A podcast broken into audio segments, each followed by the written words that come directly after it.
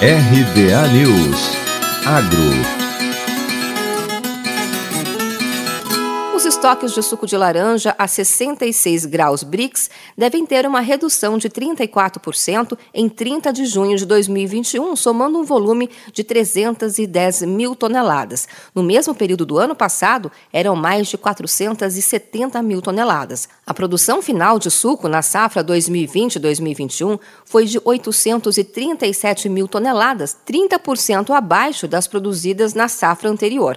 Os dados foram compilados e divulgados pela Citrus BR junto aos seus associados. Segundo o Fundo de Defesa da Citricultura, a Fundecitrus, a safra 2021-2022 está estimada em 294 milhões de caixas de 40 quilos. Embora seja maior que a safra 2020-2021, a previsão aponta para um volume 10% abaixo da média histórica e interrompe uma longa série de alternância entre safras grandes e safras pequenas de laranja, iniciada no período de 2014-2015. 2015. O diretor executivo da Citrus BR, Biapaba Neto, explicou que esse fenômeno tem sido importante para a manutenção dos estoques em níveis confortáveis para as indústrias e para o mercado. E este ano deve ser desafiador, com uma safra de laranja bem complicada.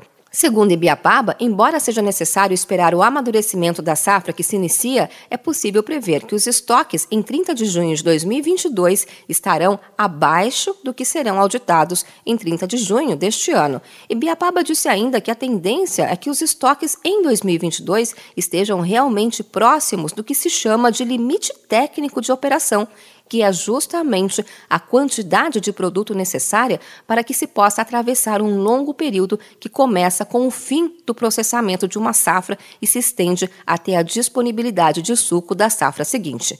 De Campinas, Luciane Yuri.